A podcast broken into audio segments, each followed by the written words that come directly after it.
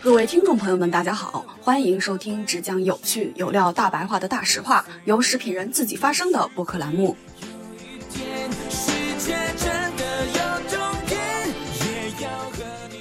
大家好，欢迎收听距离百年老字号还有九十九年的播客节目《大实话》，我是食品圈的大喇叭岳婉柔。呃，本期节目呢，可乐前传气泡那些事儿呢，是在上一期和布兰德邮寄的 DC 体料饮料研发的老 A 一起录制可乐的过程中呢，关于气泡的聊的比较多，所以呢，就单独的把气泡这一部分拿出来给大家做一个单独的分享，然后我们会一起来聊聊气泡的那些事儿。那最近呢，我们的气泡水也好，还有碳酸水，可谓是真的比较火，成为了很多传统饮料公司在转型中的一个第二增长曲线。不管是新品牌还是老品牌，都推出了一些特别时髦好玩的气泡水，像百事可乐推出了他们的气泡水 Buddy，以及正新鸡排也有自己的一款气泡水的产品。那么今天呢，我们就想通过这期节目和大家分享关于气泡的那些事儿，像可乐和气泡水到底是什么关系，一些产带有气泡的饮料、苏打水、气泡水，甚至泡腾片、气泡奶，它们都在冒泡，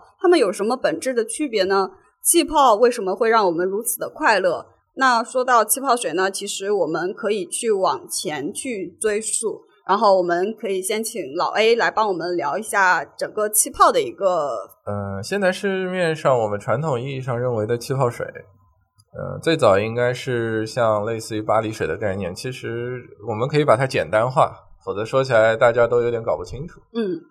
呃，比方说气泡水就是简单的水加二氧化碳，然后所谓的苏打气泡水就是水加二氧化碳加小苏打。然后早期的气泡水其实是有那种像巴黎水类似的所谓的天然含气的气泉，然后出来的这种天然含气矿泉水。然后早期的概念就是这样子，所以人们是从一个天然含气水中找到了灵感，然后去人工的往里面加对，气。因为二氧化碳本身是可以溶于水的嘛。那其实这样的话，其实含气的水的话有两种，一种叫气泡水，一种叫苏打水，它们本质上有什么区别吗？一个是一个是水加二氧化碳，一个是水加二氧化碳加小苏打。然后早期的气泡水是从天然气泉里面来的，它们获取了一个天然的灵感。嗯，对。然后还有，然后它是有那种天然的水源，然后不同就相当于相当于不同的水源地，它的确是会就天然有一些二氧化碳或者说其他气体溶解在里面，然后带出来的这样的一个气泡。然后人们发现还挺好喝的。是的，然后但是它有个缺点，就是它可能气泡感不是那么足，然后所以后面的话，人大家通过压力去打入一些二氧化碳，使它气泡更加充盈。嗯然后国内其实也有天然气泡水的水源地，我在哪里记啊得在黑龙江。哦，黑龙江。哦，所以其实还有可能有相关的产品是吧？嗯，我不知道它有没有正式开采，因为有些水源地它是保护区。明 白。那像泡腾片这样的固体，它们是如何有气？呃，像泡腾片产气其实是利用的初中化学酸碱中和反应，然后它会用一些有机酸，我们常用的像柠檬酸、苹果酸，然后跟一个碳酸氢钠，然后然后把它压片在一个糖果里面，然后它有两个优点。一个是在释放的时候，它自然会有一定的二氧化碳溶解在水里面，然后喝起，然后等它充分溶解之后，然后它能够有一个类似于碳酸水的一个口感。嗯，然后还有一个优点是它有它，然后这种组合我们会叫它一个崩解剂，在分散的时候，它会就是更加迅速的使有效成分均匀的分散在水里面。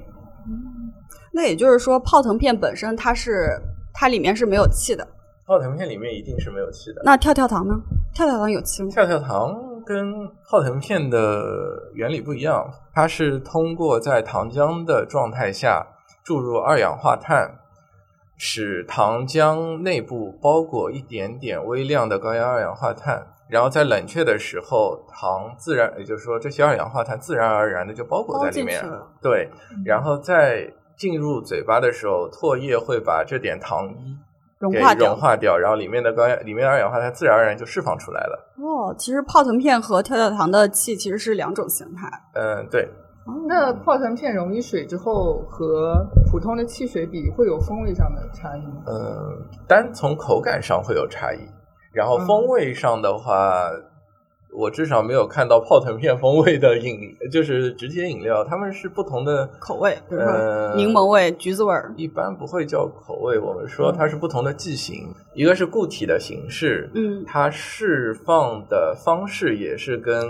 也就瓶装的或者罐装的碳酸饮料是不一样的，嗯一个嗯是通过反应的方式去产生二氧产化碳生二氧化碳，一个是通过人工的高压注入，使二氧化碳溶解在液体里面，然后在一定桥，也就是说它会有个缓慢的释放过程。嗯，那我们接下来聊一聊它气泡是怎么来的，以及如何去产生和消失呢？什么影响了气泡释放的快慢？嗯，单从泡沫这种非热力学稳定的体系，那就非常的复杂了。那啊是、麻那烦是说点人话。呃，不不不不，那是一个，那是可以足足出一本书的事情。哇，是，然后所以只能说把复杂的事情简单化说，就是嗯，呃，一般液体表面张力越大，越不容易形成泡沫。然后还有一点就是，呃，一瓶饮料里面的内含的物质不一样，然后它的气泡的消失的速度会不一样。那我会发现，就是说，虽然都叫气泡饮料，然后甚至有些都是同样的东西，苏打水、含气的，但是有些就是我们就没有摇晃，然后一打开就会飙出来。比如说像农夫之前的那个探冰，那像探冰的话，为什么就是我们完全没有摇晃的状态，一打开它也会喷射？嗯这就是典型的里面东西不一样，因为因为比方说它有一些蛋白类的大分子，它更容易产生泡沫，嗯，然后在二氧化碳冲出来的时候，它消失的速度小于它产生的速度，所以它会一下子有非常细腻的泡沫喷出来，然后久久不能消失。同样的，啤酒啤酒其实能产生细腻的泡沫，也是因为啤酒本身里面有一定蛋白质，所以它我们喜欢的那个啤酒上面的细腻的泡沫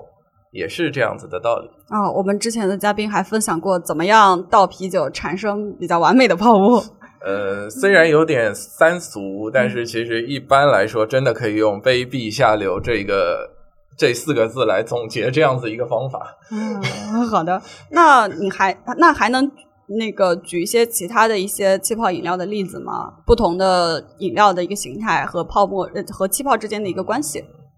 就比方说，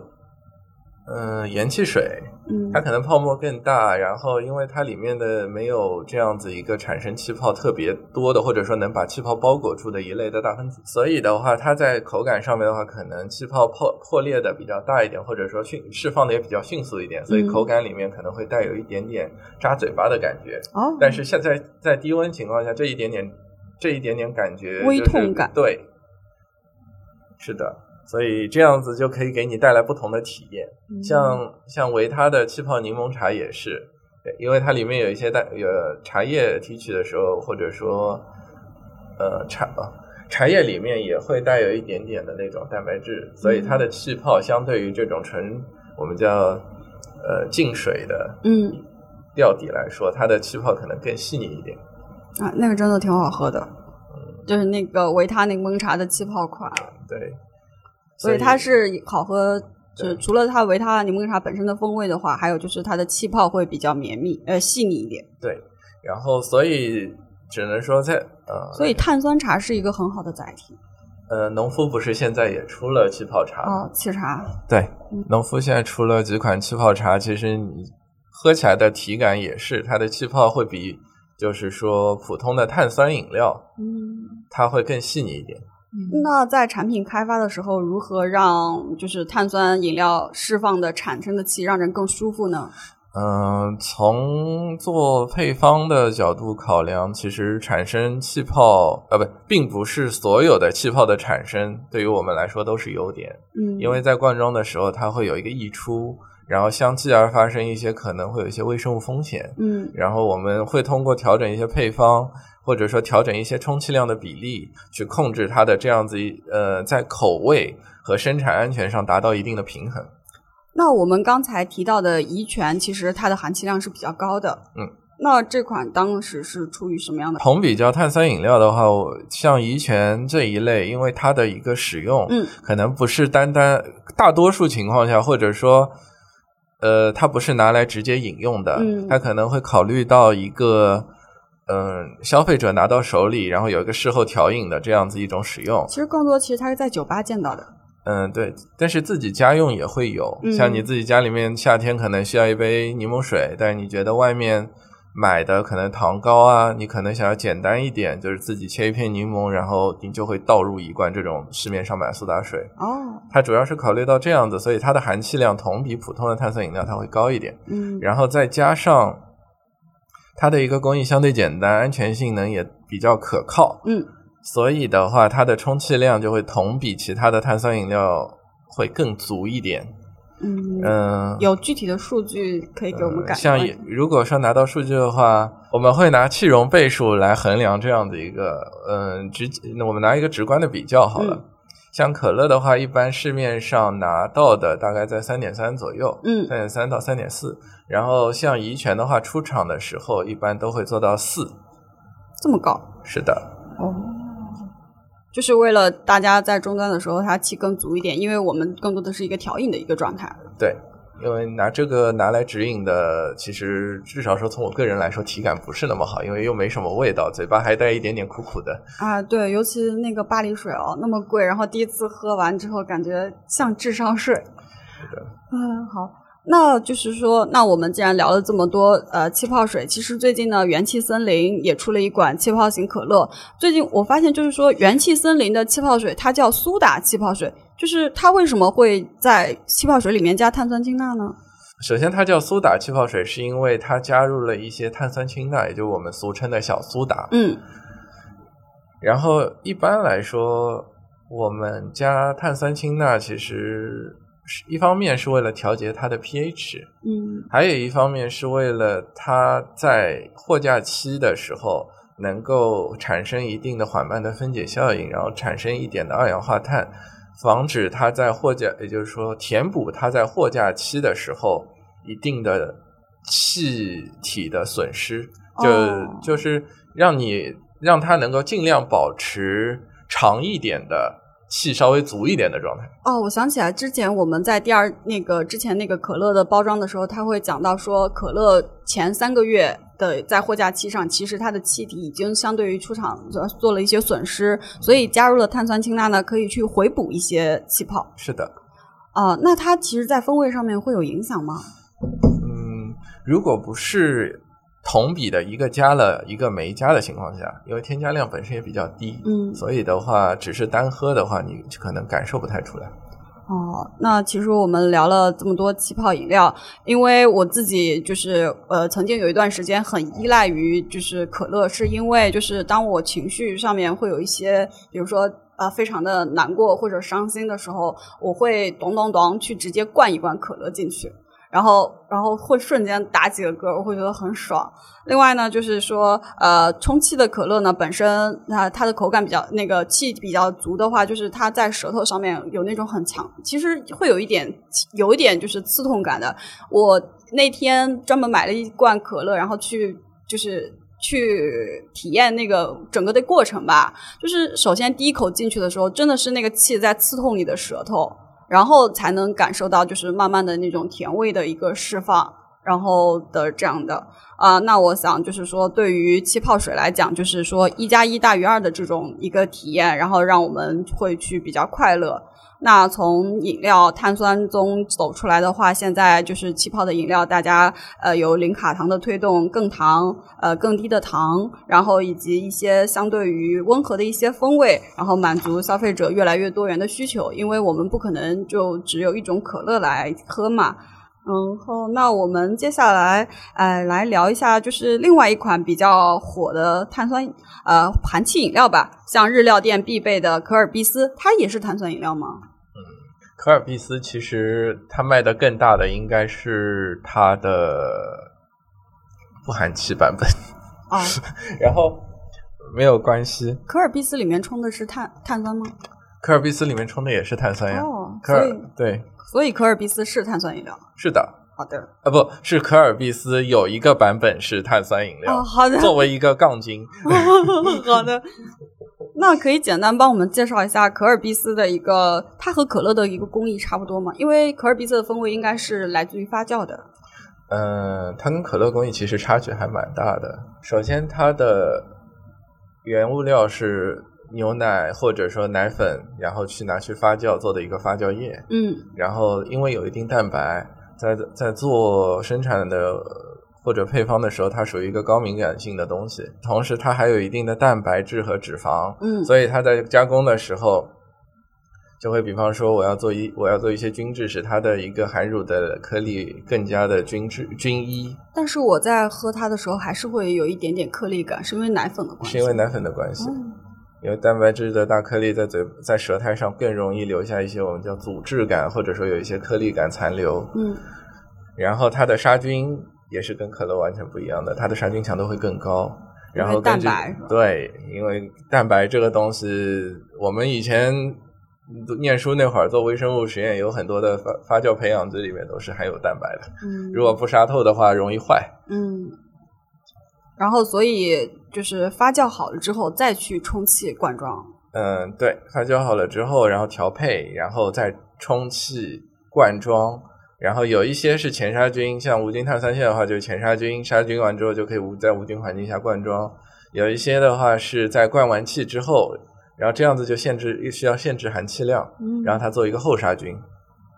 那像我们其实关于乳酸菌饮料中更多的是养乐多，所谓的活菌养乐多，它能充气吗？嗯，可以。能保持它的活菌的状态吗？养乐多类类的活菌型碳酸饮料是可以做的，嗯像蒙牛之前已经推出过一款就是活菌型的碳酸饮料，但是在一定时间内它有一定的活菌量，那是可以得到的那个。哦，因为它如果是低温产品的话，其实保质期也就二十一天顶天灵了，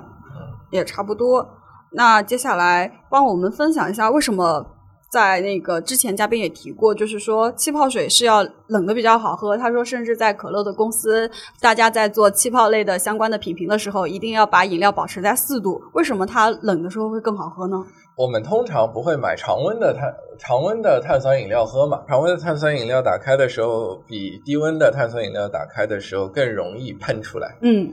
其实这就涉及到我们里面碳二氧化碳了，嗯其，实都是核心就是二氧化碳嘛。二氧化碳的溶解度的问题嘛。对，在低温情况下的话，二氧化碳溶解度会更高，嗯然后它可以相对更稳定的存在液体当中。开的时候它不会喷射，嗯所以的话，我们在喝的时候，它会随着口腔的回温，然后气泡一点点的释放出来，它会有个更柔和的表现，不会有那个一就是不会有常温的状况下，你喝下去，然后突然之间感觉口二氧化碳在口腔里一下子爆了的那种。哦，其实冰的有种缓释的感觉。对，它会更，它会让你更柔和、更舒服。啤酒是要，啤酒是原麦汁，嗯然后经过调配，嗯然后冲入一定量的二氧化碳，这就是我们现在市面上的啤酒。所以啤酒他们那个发酵产生的二氧化碳是很少的，哎那一主点啊要还是冲进去的。是的，哇哦而且要做标准化，哦，今天又长知识了。因为因为说到氮气，就不得不说二氧化碳，嗯因为啤酒里面主流大家冲的都是二氧化碳，但是发现黑啤嗯，会有一个问题，因为啤酒里面有啤酒花，酒花里面会带来一定的苦苦味儿，味儿对，然后二氧化碳在啤酒里面会放大这个苦味儿。哦，所以有人反馈说可口可乐会有点苦味儿，原来是来自于二氧化碳放大了苦味儿。呃，不完全是，但有一部分这个因素。嗯然后，所以的话，呃，做黑啤嘛，嗯黑啤它浓度又很高，然后冲进二氧化碳的话，就又浓又苦。嗯，然后，所以当时好像是一个德国的酿酒师，然后说我冲氮气吧，结果发现效果不错。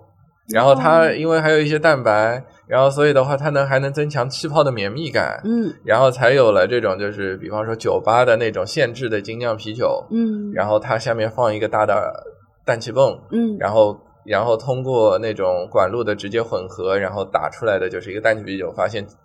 发现啤酒上面的气泡非常的绵密，哦，所以发现大家还反而更喜欢这种氮气啤，好像所以氮气啤酒是在门店里面现冲的。对，然后起源是起源是这个黑啤，嗯然后后面的话发现咖啡因为也有同样的问题，嗯，就是咖啡后面可能也有一些苦味儿，尤其是它深会齁一直点留在嘴巴里。是的我早上喝一杯没事，我现在嘴巴里都然苦后，味儿如果说你要单纯的冲进去二氧化碳，它可能会给这一些本来就已经非常苦涩的，怎么说生活嗯增加、更加增加一抹苦味儿。然后，所以一些一些精品的咖啡吧，然后包括一些大的餐饮连锁，都已经都开始尝试说引，从啤酒把把氮气工艺引进到门店里面。把 要栗比子方带进去。比方说星巴克，嗯然后像 Costa、Coffee Joy，嗯，然后还有 K，然后像百盛，它那边有下面有一个小品牌，有一个小的子品牌叫 K Pro，它是然后做它什么的？然后是做西式简餐的。然后它在前几年还有个产品是把氮气引入了茶里面。哦，现在还有吗？K Pro 是不是那个绿色的 KFC 的店啊？是的，是的，那个呃，浦东那边有一家，是的，哦，还挺好吃的。陆家嘴中心吧，哎，好对像对对是，我负一楼就在地铁口，我还是去的过。是的，然后他那以前他那边是有一个氮气茶的，我记得是有路易波士，还有一个乌龙茶的。它也是在门店充氮气。是的，它因为下面有氮气的，都要有，一般是有氮气的泵。所以总的来说，冲入氮气的话，使啤酒和咖啡会更好入口，然后可以修饰它的一一些不良的风味。嗯，然后它的一个气泡，相比碳酸的，它的一个气泡感更绵密。哦然后包括口感进入口的话，它的那种口感更细腻。所以不会有就是可乐那种扎舌头的那种感觉不，会其实不会会舒服很多，像小棉针一样按摩你的舌头，嗯再对跳跃。给你的给你的口腔做一个小小的马杀鸡。哦，可以可以。那其实你刚才说的都是一些餐饮的案例，那么工业化可以去实现一个氮气的饮料吗？走到我们的货架上，一做一年保质期的这样类似的产品，我们可以随时的在超市、便利店买到。其实国外现在已经有一些成功的案例了，像今年的话，百事有一个氮气可乐，应该已经在欧洲那边上市了，然后然后也有一些氮气咖啡也已经在欧美的超市上，欧超市的货架上放在那边了。就是目前国内还没有，是吗？对，国内因为国内因为我的理解是它的一个充气的它的一个生产线的问题，国内现在还没有一个